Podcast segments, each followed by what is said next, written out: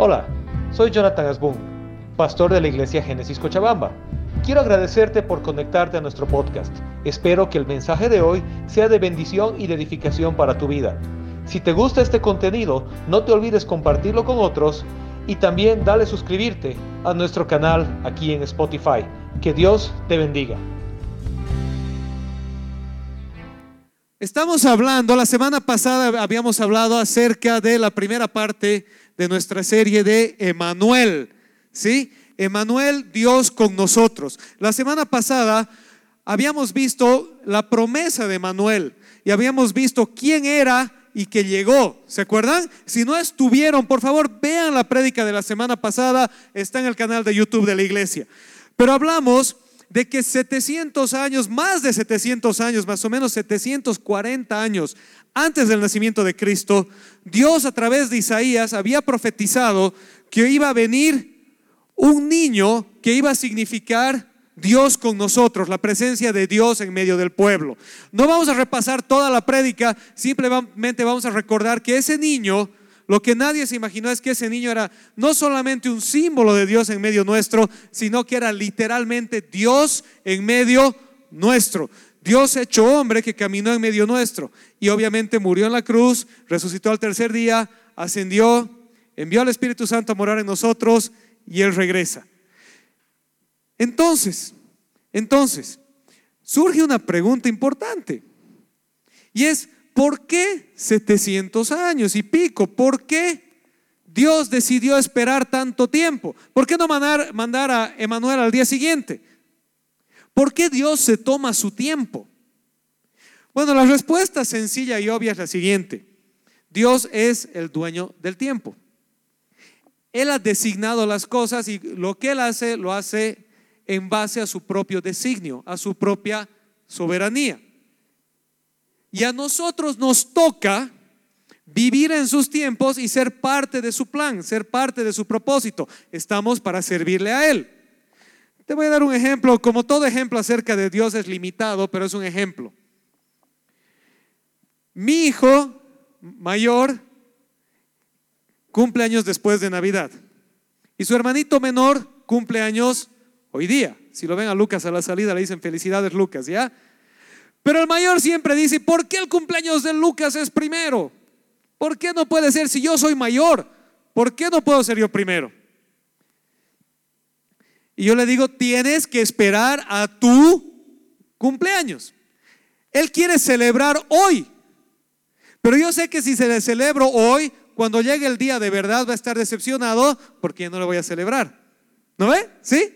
Entonces, tiene que esperar al tiempo de su cumpleaños y aunque le cuesta la espera, cuando llegue el día, vale la pena, porque es el día correcto. ¿Me están siguiendo? Sí, es el día adecuado. Lo mismo pasa con los tiempos de Dios.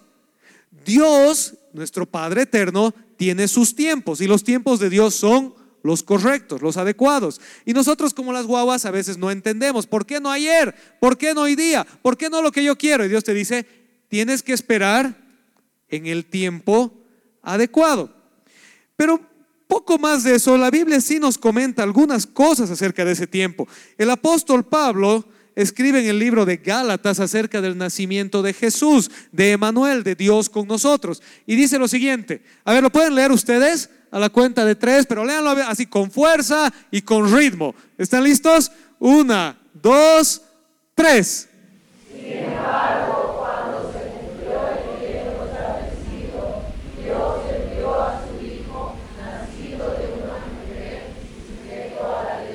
Ok, yo continúo. Dios lo envió para que comprara la libertad de los que éramos esclavos de la ley, a fin de poder adoptarnos como sus propios hijos. Y debido a que somos sus hijos, Dios envió al Espíritu de su Hijo a nuestro corazón, el cual nos impulsa a exclamar, Abba, Padre. Ahora, ya no eres un esclavo, sino un hijo de Dios, y como eres su hijo, Dios te ha hecho su heredero. Ok, entonces vamos a ver un poquito qué es lo que Dios nos revela en estas palabras acerca de la venida del Hijo de Dios, acerca del nacimiento de Emanuel, de Dios con nosotros, de Jesucristo. Y nos dice lo siguiente, primero, Emanuel, el Hijo de Dios, vino en el tiempo preciso, el cual Dios había establecido desde la eternidad. ¿Cuándo vino? En el tiempo preciso. ¿Se acuerdan? Está clarísimo. Sin embargo, cuando se cumplió el tiempo establecido. ¿Sabes que Desde el principio de la creación, cuando el hombre pecó, Dios le prometió a Eva y le dijo, de tu descendencia, de la descendencia de la mujer de Eva, va a venir alguien, va a venir un niño, va a venir una progenie que va a salvar a la humanidad de sus pecados, va a salvar a la humanidad de su condena. Desde Eva en adelante, a través de todo el Antiguo Testamento, tenemos vez tras vez tras vez la reiteración de esta promesa.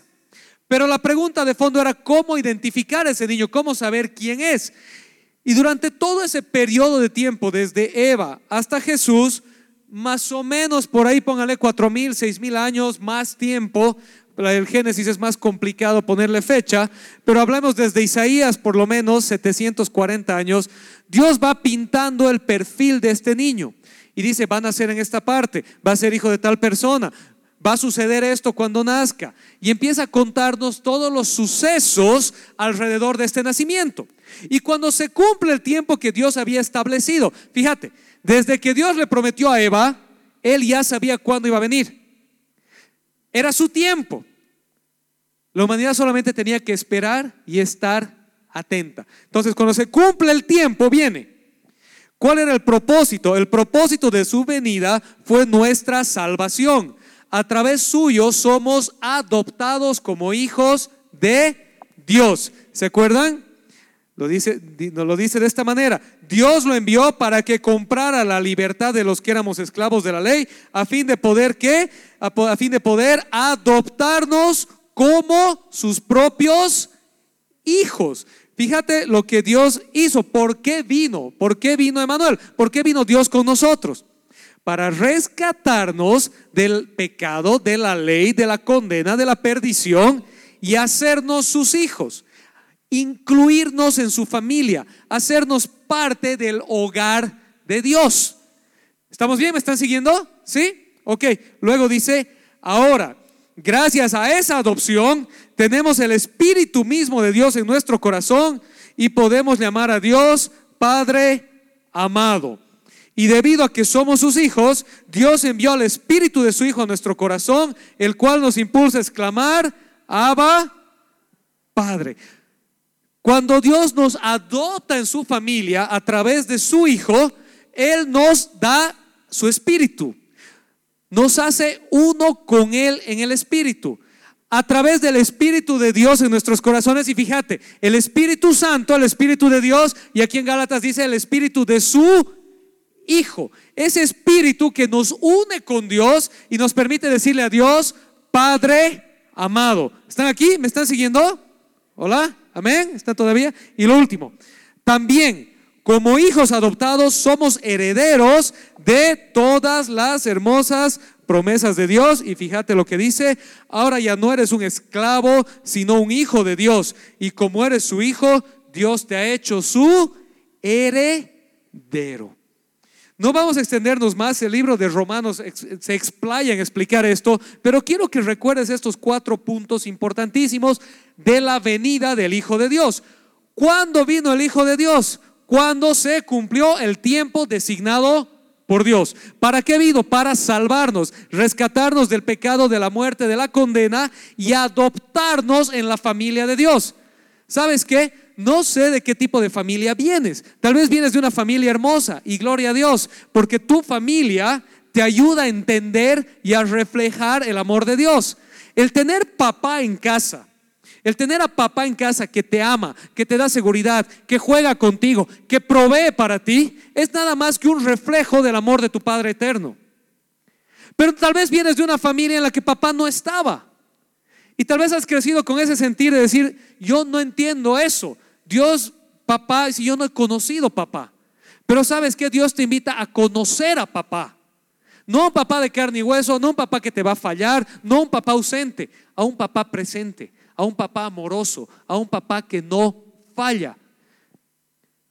O tal vez has crecido una tercera situación peor. Una situación en la que papá estaba en casa, pero hubieras deseado que no esté. Porque papá era violento, borracho, abusivo, mujeriego. No te preocupes. Ese rol de papá que tiene Dios se lo dio y va a pasar cuentas a Dios de cómo lo ha hecho. Ora por él, que se arrepienta, que se eche a los pies de Dios y pueda tratar de resarcir el daño. Pero mientras tanto, recuerda eso, ese reflejo de papá con el que has crecido no es tu Padre Celestial. No es Dios. Dios no está enojado con un mazo buscando cuándo castigarte, cuándo reñirte, qué has hecho mal, de qué protestar. Dios es un Padre amoroso que te ha llamado a su casa, te ha adoptado como hijo y te ha dicho, tú tienes toda mi herencia. No hay un hijo privilegiado y un hijo menos privilegiado. Estás en mi familia, estás en mi casa, eres mi hijo, tienes mi espíritu y tienes la confianza de llamarme Padre amado. Amén, ¿están aquí? Todo esto resulta de la venida del Hijo de Dios. Pero quiero abrir un paréntesis para contarte algo más que es súper bonito.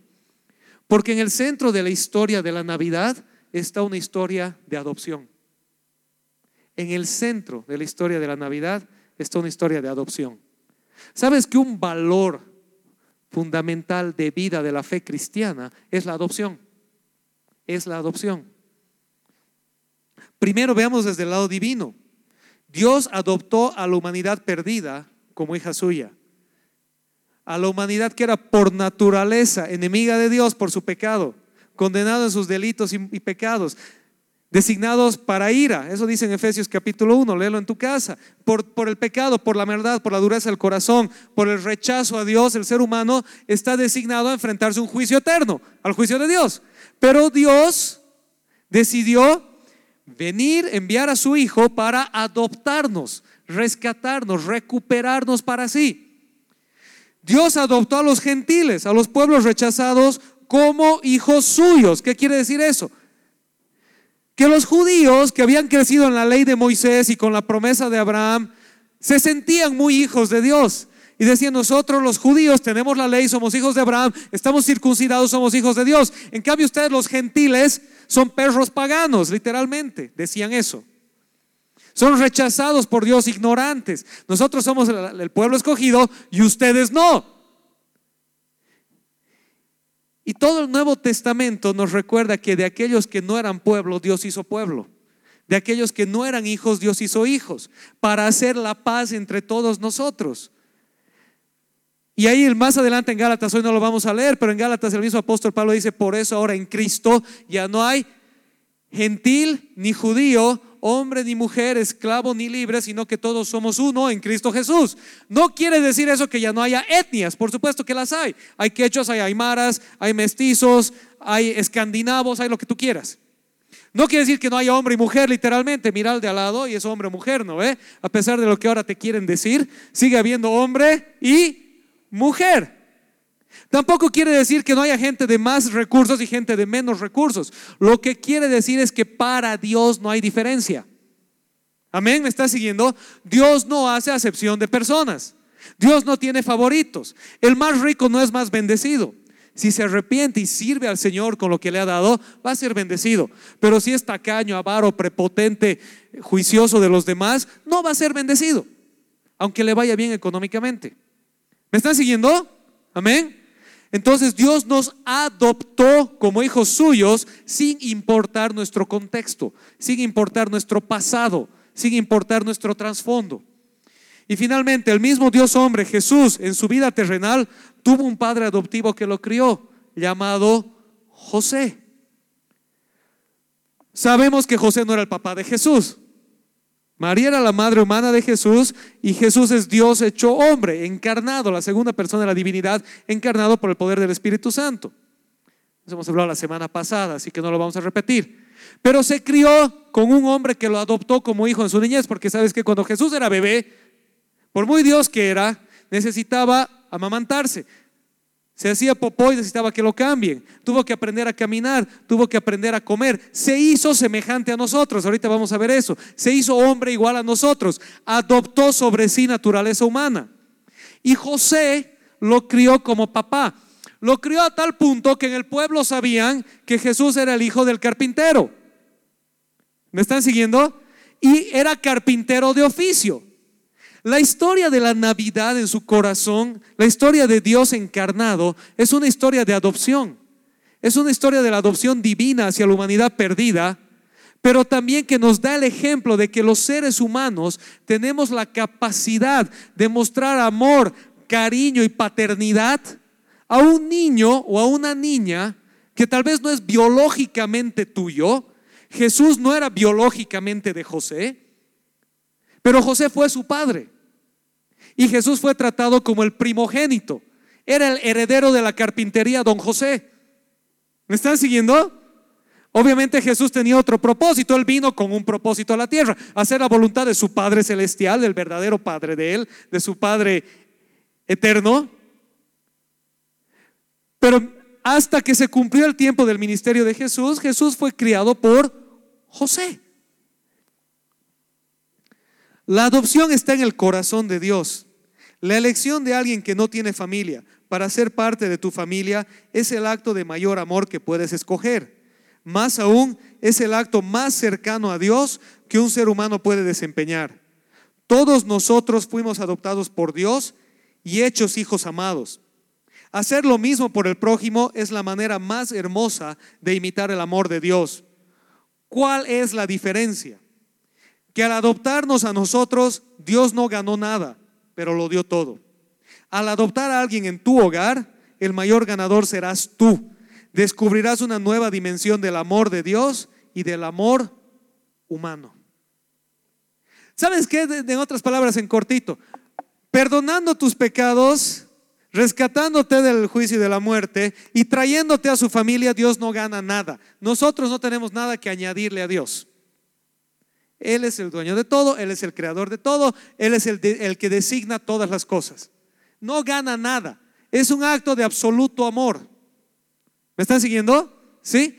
Dios traernos a nosotros hacia sí es un acto de absoluto amor que no le resuelve nada a Él. Es amor hacia nosotros. Pero tú, al dar amor a un ser humano y hacerlo parte de tu hogar y tenerlo en tu familia, Estás uno reflejando el amor de Dios, expandiendo el amor de Dios y descubriendo una nueva dimensión del amor de Dios, pero si ganas algo. Vas a descubrir un amor. Vas a descubrir un amor que no podías conocer de otra manera. Vas a recibir amor y vas a generar amor. Y vas a ser un reflejo del amor de Dios. ¿Me están siguiendo? Entonces, lógicamente, el hogar biológico papá, mamá, hijitos, es la manera natural como Dios ha designado que en esta tierra el ser humano entienda el amor de Dios, de padre a hijo. La iglesia es llamada la novia de Cristo. Al hombre en el hogar se le invita a amar a su esposa como Dios amó a la iglesia. ¿Me estás siguiendo? ¿Sí? Esposos amen a sus esposas como Cristo amó a la iglesia y se dio a sí mismo por ella. Entonces el amor de pareja, el amor de esposo debe reflejar el amor de Cristo hacia su esposa. Y esposas, sujétense a sus maridos como al Señor. El respeto, el cariño de la esposa hacia el esposo debe reflejar el respeto y el cariño que le tienes a Cristo como mujer. Yo siempre les digo a las esposas, si fuera Jesús el que está sentado a tu lado, ¿lo tratarías así? Le dirías este sonso que sabe, este vago, este inútil este panzón. Pero también les digo a, los esposos, cuando Cristo te diga, la has amado como yo la amo, ¿qué le vas a decir? Y los padres, papá y mamá, reflejan en conjunto el amor de Dios hacia los hijos. El padre refleja ese amor de Dios hacia los, hacia los hijos de seguridad, de protección, de disciplina, de juegos. Y la madre refleja en el hogar el amor de Dios que te da cariño, consuelo, nutrición emocional y física. El hogar es un reflejo del amor de Dios en la tierra. Por eso es tan importante y por eso es tan atacado. Pero ahora imagínate que ese hogar, ese hogar que refleja el amor de Dios, Desde la perspectiva divina, en el amor de Dios, nosotros estamos traídos a ese hogar de manera más allá de lo natural. No somos hijos de Dios por naturaleza. Somos adoptados hijos de Dios contra nuestra naturaleza pecaminosa. ¿Están aquí? ¿Me están siguiendo? No somos naturalmente hijos de Dios porque naturalmente somos pecadores, malvados, rebeldes. Pero contra naturaleza somos adoptados hijos de Dios. Entonces, en ese hogar biológico, cuando tú adoptas a alguien en tu hogar, sea un niño, sea una niña, tal vez un anciano que no tiene a nadie, puede ser el abuelito adoptivo, no sé. ¿Me entiendes? O al tío Lucas de la familia, ¿no ve? De los, como de los Adams hay un tío Lucas, ¿no ve? Toda familia tiene un tío Lucas, ¿no ve? El tío soltero, medio raro. Pero adoptalo en la familia, querelo. Cuando adoptas a alguien en tu hogar y eres hogar para el que no lo tiene, estás incrementando la dimensión del amor de Dios en tu vida. Estás descubriendo una nueva dimensión del amor de Dios y vas a recibir una nueva dimensión del amor de Dios. ¿Me están siguiendo? Vas a dar amor y vas a recibir amor de una manera que va más allá de lo natural, de lo biológico. Un amor que crece de puro amor. Amén. Ese era el largo paréntesis para recordarte que en el corazón de la Navidad hay una historia de adopción. Y la adopción es un valor cristiano. Y es un valor cristiano que deberíamos practicarlo muchísimo más, apropiarlo muchísimo más y descubrirlo muchísimo más. Amén. ¿Están ahí? Amén. Vamos a ver si la pantalla nos ayuda. Amén. Mi juguetito, ¿no? ok. Bueno. Continuando, volviendo al tema, pero, ¿sabes qué? La encarnación del Hijo de Dios, la venida de Manuel Dios con nosotros, fue un acto de amor de toda la Trinidad divina. Cuando leemos Gálatas y leemos que Dios envió a su Hijo, he visto ahí por ahí un par de TikToks de esa gente medio hecha la viva, ¿no ve que tiene videos de un minuto y dice disparates? Y dicen, claro, Dios envió a su Hijo, ¿qué clase de padre es ese? Y te lo hacen pensar como que si fuera una cosa de que el Dios, el Padre, le dijo al Hijo, anda en mi cuenta. ¿No ve? Pero la encarnación del Hijo de Dios es un acto de amor de la Trinidad completa, del Padre, del Hijo y del Espíritu Santo. ¿Sí? No es algo que el Padre le dijo al Hijo, ahora vas. Y el Hijo, pues ni modo.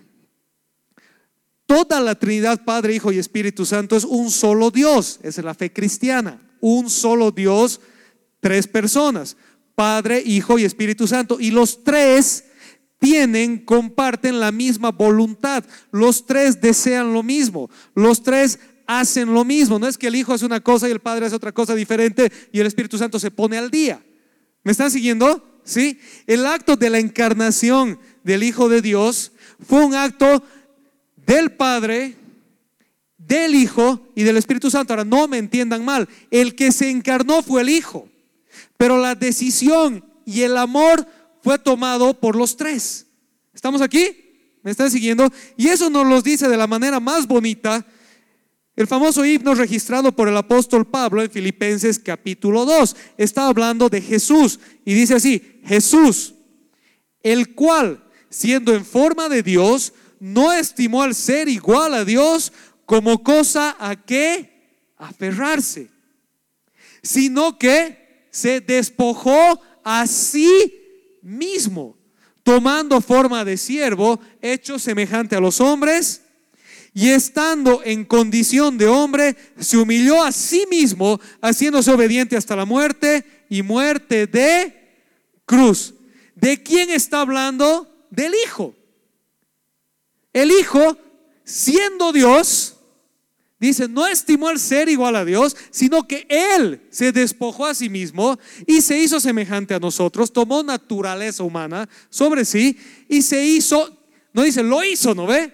No dice que a palos lo hizo obedecer, Él se hizo obediente.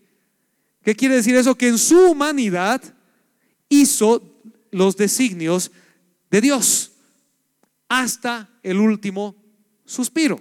¿Están aquí? ¿Me están siguiendo? Entonces la encarnación del Hijo de Dios no es un acto del Padre mandando al Hijo como vaya y haga. es un acto de amor de la Trinidad divina, el Padre, el Hijo y el Espíritu Santo. Él mismo era Dios, dice Filipenses, Dios Hijo, la segunda persona de la Trinidad. Se despojó a sí mismo, no vino obligado ni a la fuerza, vino porque así lo quiso y vino a cumplir su misión para nuestra salvación. En Jesús, en Emanuel, podemos conocer la plenitud de Dios. Quiero que entiendas que todo acto de Dios es un acto trinitario. A veces pensamos que Dios el Padre envió al Hijo y éste vino obligado o por la fuerza. A veces pensamos que hay una tensión de voluntades en Dios, pero esto es un error terrible, de hecho es una herejía. Dios es un Dios trino, Padre, Hijo y Espíritu Santo, un solo Dios en tres personas.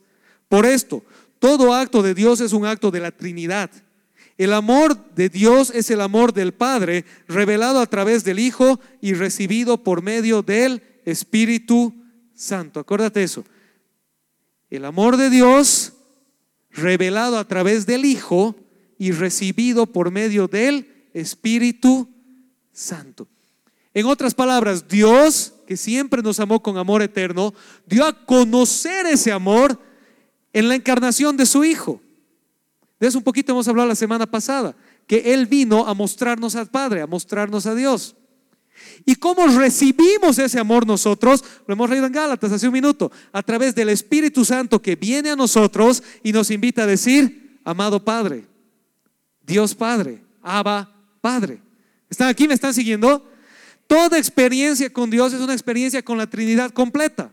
Padre, Hijo y Espíritu Santo. Colosenses dice que en Jesucristo habitaba corporalmente la plenitud de la divinidad. Todo lo que se puede saber o conocer o ver acerca de Dios estaba en Cristo. Amén. Hebreos dice que eres la imagen viva del Padre. Y ahorita vamos a ver entonces lo siguiente. En otras palabras, el amor con el que Dios Padre envió al Hijo es el amor con el que el Hijo se dio a sí mismo por nosotros, es el amor que el Espíritu Santo deposita en nuestros corazones.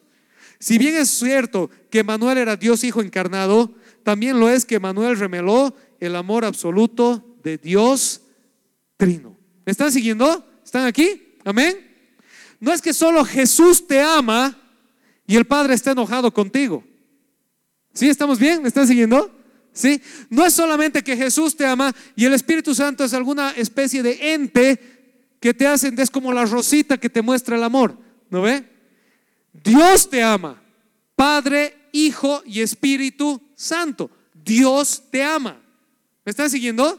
¿Sí? Amén.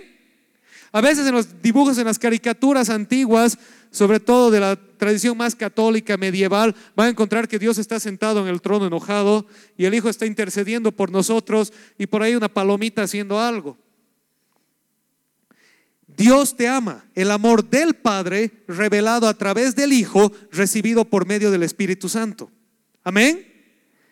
Dios te ama, Padre, Hijo y Espíritu Santo. ¿Estamos aquí? El amor del Padre que lo recibes como un hijo. El amor de Cristo que lo recibes como el amor del esposo a la esposa, que te cuida, que te protege, que te sirve, que está a tu lado. Y el amor del Espíritu Santo, que es ese amor que está en tu corazón y te hace vivirlo, vibrar con las cuerdas de amor, como cantábamos hace un rato, que te hace percibirlo, que está en ti y te lo da a conocer. Amén, ¿están aquí? Y entonces es por eso que Dios dice, Jesús se atreve a decir lo siguiente. Estas palabras de Jesús son tremendamente radicales. Para cualquiera que piense que Jesús no era radical en lo que decía, solamente tiene que leer el Evangelio de Juan. Porque Jesús se atreve a decir algo que solo alguien que dice la verdad o está loco lo diría. Jesús dice así, fíjate, lo conocen. Yo soy el camino, la verdad y la vida. Le contestó Jesús a Felipe que le estaba preguntando que le diga dónde va. Nadie llega al Padre sino por mí. Yo soy el camino, la verdad y la vida. Nadie llega al Padre sino por mí, pero continúa.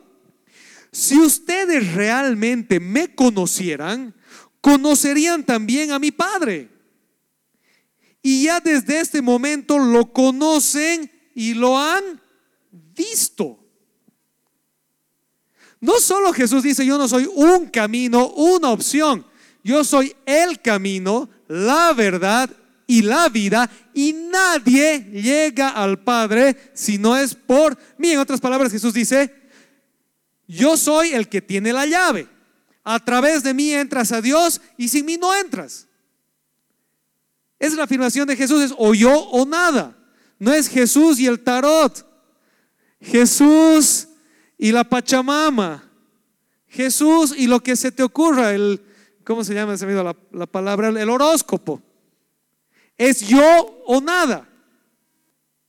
Pero luego él dice, ¿por qué? ¿Por qué él? ¿Por qué yo o nadie, Jesús? Porque dice, si me conocieran a mí, conocerían también a mi Padre. Ok, tú puedes decir, tal vez el Hijo se parece al Padre, pero luego afirma y dice, y ya desde este momento lo conocen y qué, y lo han visto. ¿Y acaso lo vieron? En esa conversación entre Jesús y los apóstoles, no lo vieron al Padre, vieron a Jesús. Pero Jesús está afirmando, si me has visto a mí, ya has visto al Padre. ¿Estamos aquí? ¿Me están siguiendo?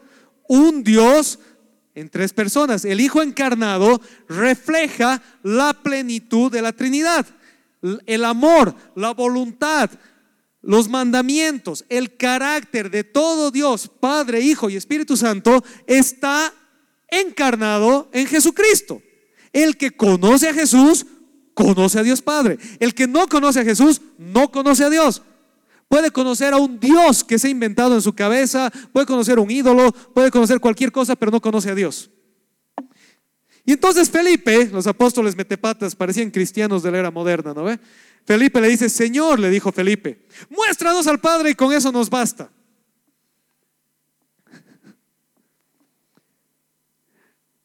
A veces me hacen recuerdo los apóstoles a las experiencias con las guaguas de uno, ¿no ve? ¿Sí? Me dicen, anda, trae eso, anda, trae tu zapato. No veo, pero ahí está. ¿Dónde? Ahí, mira, ese sí, no lo encuentro. ¿No ve? Sí. Pero así son. El que me ha visto a mí, ¿sí? ¿Se acuerdan lo que decía aquí? Ya lo conocen, ya lo han visto desde este momento, ya lo han visto. Y Felipe, mostranos. Pero Felipe, Jesús ya caliente, enfático, ¿no ve? Pero Felipe, tanto tiempo llevo ya entre ustedes y todavía no me conoces. El que me ha visto a mí, ha visto al Padre. ¿Cómo puedes decirme, muéstranos al Padre? El que me ha visto a mí, ha visto al Padre. ¿Por qué? Porque es el mismo Dios. No son dos dioses diferentes. Es el mismo Dios un solo Dios, el mismo amor, la misma voluntad, el mismo carácter, los mismos designios, el mismo poder, un solo Dios, pero que se dio a conocer en tres personas, el Padre, el Hijo y el Espíritu Santo. El que conoce al Hijo, conoce al Padre, porque no hay nada diferente en el Hijo del Padre. ¿Me están siguiendo? Amén. ¿Están aquí? ¿Están vivos todavía? Entonces, a ver, para que no se duerman, díganlo ustedes a la cuenta de tres, a la una, a las dos y a las tres.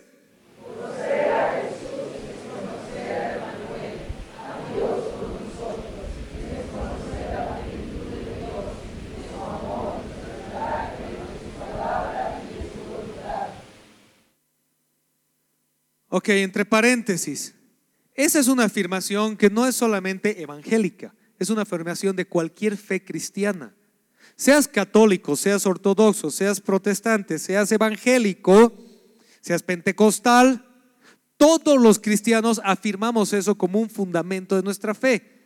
Es un solo Dios en tres personas. El que conoce al Hijo conoce al Padre y recibe el amor del Espíritu Santo. ¿Me están siguiendo? Amén. El que ama a Emanuel, ama a Dios. Emanuel Jesús, Dios con nosotros, ¿no ve? Ya vamos a ir terminando. Un poco más adelante en la misma conversación Jesús dice lo siguiente. Fíjense lo que Jesús dice. En la misma conversación, después de que le hace entender a Felipe que no entendía, le contestó Jesús, el que me ama obedecerá mi palabra y mi Padre lo amará y haremos nuestra vivienda en él. Fíjate eso. El que ama a quién? A Jesús. El que ama a Jesús obedecerá la palabra de quién? De Jesús. Lo que Jesús ha dicho. El que ama a Jesús va a obedecer las palabras de Jesús. ¿Y quién lo va a amar? El Padre lo amará. ¿Y quién es? El Padre y el Hijo haremos nuestra vivienda en él. Vendrá a nuestro corazón, pero continúa. El que no me ama no obedece mis palabras. Pero estas palabras que ustedes oyen no son mías, sino de quién? ¿De quién son las palabras? Del Padre que me envió. Fíjate, el que me ama, dice Jesús, obedece mis palabras y mi Padre lo va a amar y vendremos a él. Porque las palabras que están oyendo no son mías, sino son del Padre. En otras palabras, lo que yo digo es lo mismo que el Padre dice. Y el que me ama a mí, ama al Padre. Y al que el Padre ama, yo también lo amo. ¿Me están entendiendo? ¿Sí? No hay una competencia, no hay una divergencia. Es el mismo amor, la misma palabra. Y el que no me ama, no obedece. Es la misma desobediencia. Desobedecer lo que Jesús dijo es desobedecer lo que el Padre dice. Y continúa un poquito más y dice, todo esto lo digo ahora que estoy con ustedes. Pero, pero, pero, el consolador, el Espíritu Santo, a quien el Padre enviará en mi nombre, les enseñará todas las cosas y les hará recordar todo lo que les he dicho. Les hará recordar todo lo que les he dicho. Cuando Jesús muera en la cruz, resucite, ascienda y prometió que enviaría al Espíritu Santo, enviaría al Espíritu Santo en el nombre del Hijo y les haría recuerdo las palabras de Jesús, que son las palabras del Padre. ¿Estamos aquí?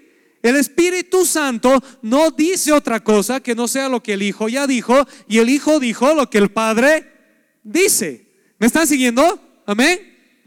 Así que si viene algo muy espiritual hoy día a, querer, quererte revelar cosas proféticas con algunos lugares y tiene palabra de Dios y novedades, ya ha visto el cielo, ya ha bajado al infierno, ya ha vuelto, hazte esta pregunta, ¿lo dijo el Padre? ¿Cómo sé si lo dijo el Padre? ¿Lo dijo Jesús? Porque el Espíritu Santo vino a recordarnos y enseñarnos lo que el Hijo dijo.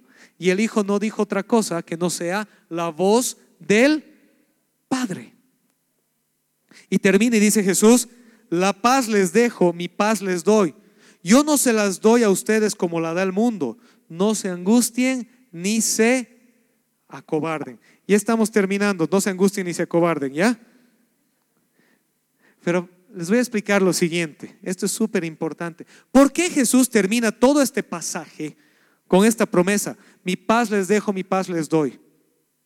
Fíjate, Jesús empezó al principio de este capítulo hablando con los discípulos y diciéndoles, yo soy el camino, la verdad y la vida. Nadie llega al Padre si no es por mí. Y el que me ha visto a mí, ha visto al Padre. Y el que me ama a mí, el Padre le ama. Y el que obedece mis palabras, obedece la voz del Padre. Y cuando yo me vaya, va a venir el Espíritu Santo a que a mostrarles y recordarles lo que yo dije, que es lo que el Padre dijo. ¿Me están siguiendo? ¿Están aquí? ¿Sí? Entonces, en esencia, cuando tengo el Espíritu Santo en mí, tengo el amor de Dios en mí que me lleva a amar al Hijo y amar al Padre y obedecer su palabra. ¿Me están siguiendo? ¿Están aquí? Amén. Y Jesús dijo, ¿se acuerdan este pasaje? Eh, al que el Padre ama, el Padre y el Hijo haremos morada en él. Y nos dijo que vendrá el Espíritu Santo a nosotros nuevamente. Dios trino, Padre, Hijo y Espíritu Santo en nosotros, pero representados por quién? Así como el Hijo, como Dios trino estaba representado por el Hijo en Jesús, Padre, Hijo, Espíritu Santo, el Hijo bajó y Emanuel entre nosotros ascendió. Ahora Padre, Hijo y Espíritu Santo están en nosotros a través de la tercera persona del Espíritu Santo. El Espíritu Santo en nosotros eh, representa la deidad completa en nuestros corazones. ¿Me están siguiendo? ¿Están acá? Sé que suena complicado, pero lo que quiero que entiendan es esto. No hay tres dioses, no hay tres amores, ni es que Jesús te ama, pero Dios está enojado contigo. Dios es uno. Padre, Hijo y Espíritu Santo. Y su amor está en ti, y su palabra es una, y su voluntad es una sola. Y Él te ha adoptado como hijo suyo. Amén. ¿Estamos aquí todavía? ¿Sí? Entonces, concluyendo, el que ama a Jesús obedece sus palabras. El que ama a Jesús es amado por el Padre. Como fruto de este amor, el Padre y el Hijo vendrán al corazón. Obedecer a Jesús es obedecer a Dios Padre. Todo lo que Jesús dijo son las palabras del mismo Dios Padre. A ver, leanlo el 4 ustedes, el punto número 4. A quienes aman. Una, dos, tres.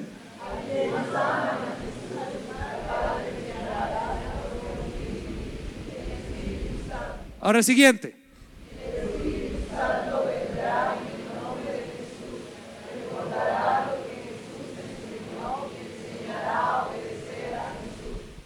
Entonces, el que ama a Jesús recibirá al Espíritu Santo y con él recibirá también al Padre y al Hijo. Esta recepción resultará en la paz de Dios que es superior a cualquier oferta del mundo. Y aquí vuelvo a lo que se quedó pendiente. ¿Por qué ofrece esta paz? ¿Por qué cierra con la idea de paz? Y vamos a ir cerrando con esto. Recuerden que cuando Jesús nació, los ángeles aparecieron en el cielo a los pastores y ¿qué les dijeron? ¿Quién se acuerda? ¿Alguien dijo por ahí? Les dijeron, no tengan miedo paz. Dios había decretado paz a los hombres que gozan de su buena voluntad. Ha nacido un niño, ¿se acuerda? Está en el, en el, Evangelio de Lucas. Y Dios decretó paz a los hombres que gozan de su buena voluntad. Y ahora Jesús dice, cuando yo me vaya, les voy a dejar esa misma paz. Y esa paz la van a recibir a través del Espíritu santo. ¿Y cuál es la paz de la que Jesús está hablando? Es la paz de que todo va a estar bien, nada me va a ir mal, todo va a salir bien, mi, mi, vida va a ser color de rosas, todo va a ser bonito, voy a ser rico, próspero, poderoso, alto, pintudo, choco, no sé. No, es la paz de la adopción. Es la paz de que el Padre, el Hijo y el Espíritu Santo están en ti. Y como dice el apóstol Pablo en Romanos, nada te puede separar del amor de Dios que es en Cristo Jesús. La paz del mundo es una paz condicional. La paz del mundo es una paz que te dice, si quieres tener tranquilidad, tienes que hacer esto. Y siempre viene con letra chica. Si quieres tener tranquilidad económica, tienes que tener mucho dinero. Y para tener mucho dinero, tienes que sacrificar muchas cosas. Es un ejemplo nada más, ¿me entienden? La paz, la seguridad que el mundo te da siempre viene condicional y siempre se puede ir. Siempre se puede ir. Un pequeño terremoto, si estabas, imagínate la gente de la franja de Gaza, tres y pico millones de personas, y en un día ya no hay más. La paz terrenal es una paz, es una paz que es efímera, viene y se va. La paz de Dios es una paz eterna, es una paz incondicional, es la morada de Dios mismo en ti, es el Espíritu Santo en ti, es el amor de Dios en ti. ¿Me están siguiendo? Y aunque este mundo se acabe, ese amor persiste, porque no es un amor que está ligado a esta tierra, es un amor que trasciende esta tierra. Es un amor eterno. La paz que Él nos dejó es la paz de que eres hijo de Dios, eres hija de Dios, has sido adoptado por Dios y nada te va a separar de ese amor, nada. Y a pesar de lo que pase en esta tierra, en esta tierra tienes su amor, su protección, su cuidado. Pero más allá de esta tierra, en toda la eternidad, tienes las promesas de su amor, su protección y cuidado y de su herencia eterna en Cristo Jesús. Amén, ¿están aquí? ¿Están despiertos todavía? ¿Por qué termina Jesús todo este discurso con la paz? Porque básicamente, y esto es lo que termina, y dice así, ¿quieres conocer a Dios de verdad? Tienes que conocer al Hijo. No hay otro camino. No puedes conocer a Dios por tu cuenta o en tus propios términos. La única manera de conocer a Dios es a través de Jesús. Cuando conoces a Dios a través de Jesús, el Espíritu Santo va a venir a ti, te va a vivificar y vas a empezar a recibir, a comulgar, a tener una relación real con Dios Trino, con el amor de Dios.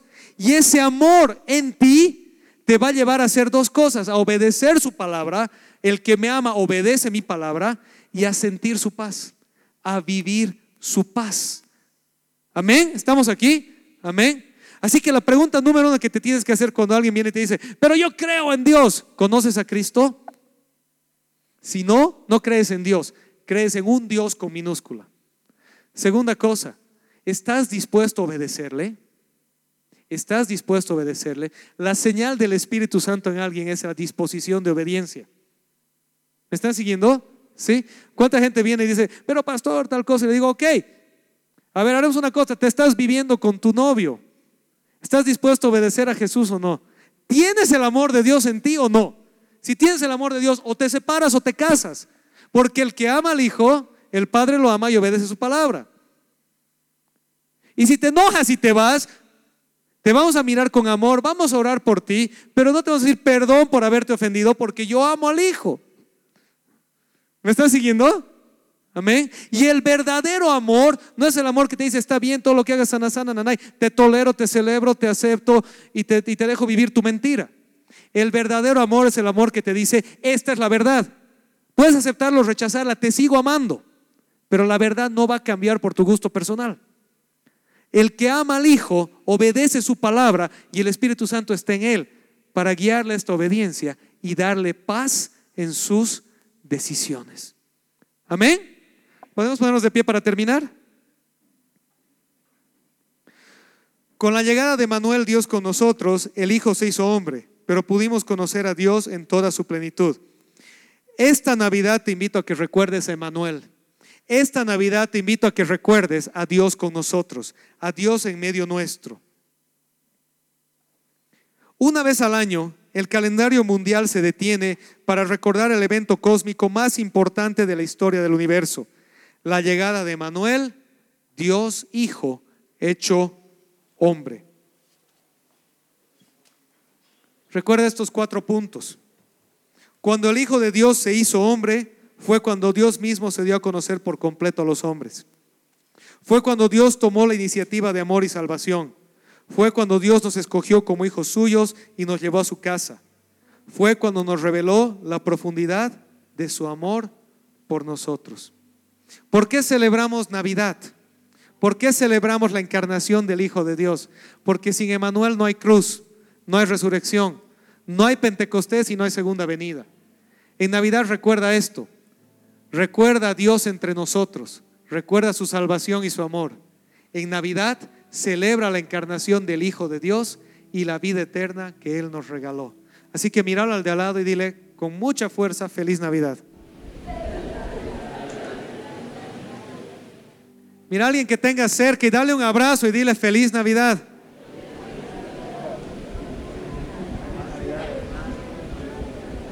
Feliz Navidad,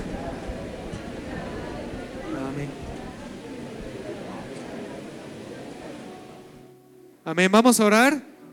Señor, te damos gracias. Gracias, Señor, el día de hoy. Gracias, Dios, por tu infinito amor. Gracias porque en Navidad celebramos esta verdad. Que el Dios Hijo se hizo hombre y habitó entre nosotros. Y murió en la cruz tomando nuestro lugar. Y resucitó con poder al tercer día. Gracias porque a través de la fe en el Hijo recibimos a tu Espíritu Santo que nos vivifica, nos adopta como hijos tuyos, nos recuerda tus palabras y nos llena de paz.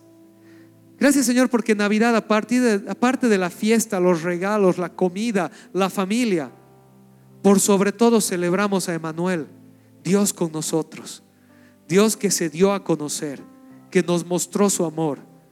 No tenemos que andar en la oscuridad buscando a Dios.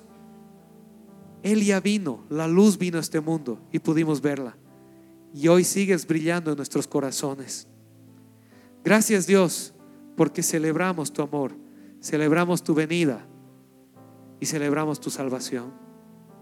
Y Señor, así como tú lo diste todo por nosotros, en absoluta entrega de amor, y nos invitaste a ser parte de tu familia y de tu obra, hoy Señor, en fe delante de ti, separamos aquello que has dispuesto en nuestros corazones para aportar a tu obra. Te damos gracias por tu bendición y tu provisión que nunca faltan. Y oramos en el nombre de Jesucristo. Amén.